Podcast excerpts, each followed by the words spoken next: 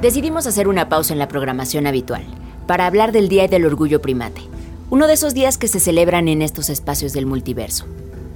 Alrededor del mundo cada 24 de noviembre se celebra el Día de la Evolución.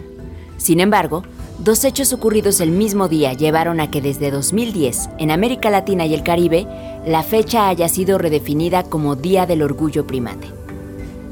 El primer acontecimiento que da origen a esta conmemoración es la publicación, el 24 de noviembre de 1859, de El origen de las especies, aunque su nombre completo es El origen de las especies por medio de la selección natural o la preservación de las razas favorecidas en la lucha por la vida, la obra por la que todo mundo conoce a Charles Darwin.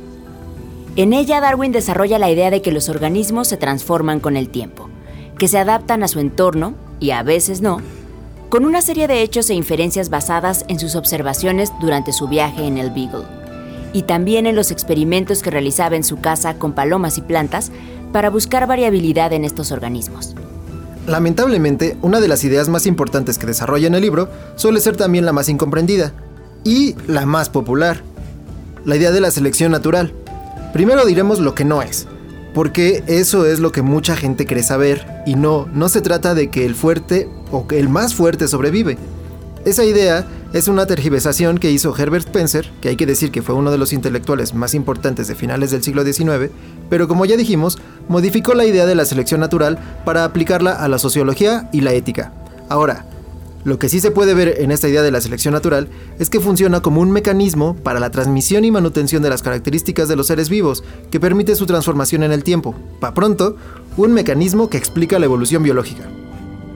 Poniendo en contexto la obra de Darwin, en ese entonces el origen de las especies supuso un cuestionamiento a la Iglesia y a su teoría creacionista, convirtiéndose en uno de los pilares modernos del método científico, empírico y racionalista. Por una casualidad increíble, otro 24 de noviembre, pero 115 años más tarde, en 1974, el paleoantropólogo estadounidense Donald Johansson, junto con Yves Copan y Maurice Tayev, realizaron un hallazgo que supuso un enorme avance para la antropología. Encontraron en Afar, Etiopía, los restos de una Australopithecus afarensis, una hembra de unos 3 millones de años de antigüedad a la que llamaron Lucy, inspirados en aquella canción de los Beatles.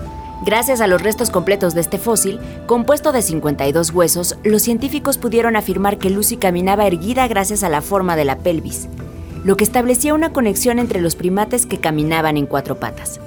Esta especie, según el consenso científico contemporáneo, fue responsable de una evolución posterior de origen africano que dio lugar al género Homo, antecedente del Homo habilis, Homo erectus, Homo ergaster y por último de Homo sapiens. Como decía Yves Copan, es que gracias a que se pudo dibujar y esbozar a Lucy, podíamos tener una silueta de ella y no solo huesos o dientes sueltos. Entonces, permite al público empatizar y entender la cercanía de esta especie. Es decir, podemos asumirla como una especie cercana a la nuestra. Desde aquel descubrimiento han aparecido muchos fósiles más completos y antiguos, pero no hay duda de que Lucy ya tiene asegurado un lugar en la historia de la evolución humana.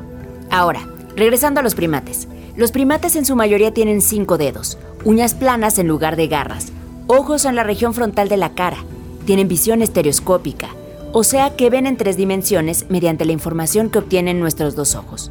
Un patrón dental común, o sea que la mayoría tienen el mismo número de dientes. Hombros y codos con articulaciones y movilidad bien desarrolladas. Y una de las características más importantes es que tienen un pulgar oponible. Puedes pensar en muchos animales así, orangutanes, gorilas, chimpancés, lémures, terceros y muchos más. Así que si cumples con estas características, y seguro que así es, estás en lo cierto, eres primate.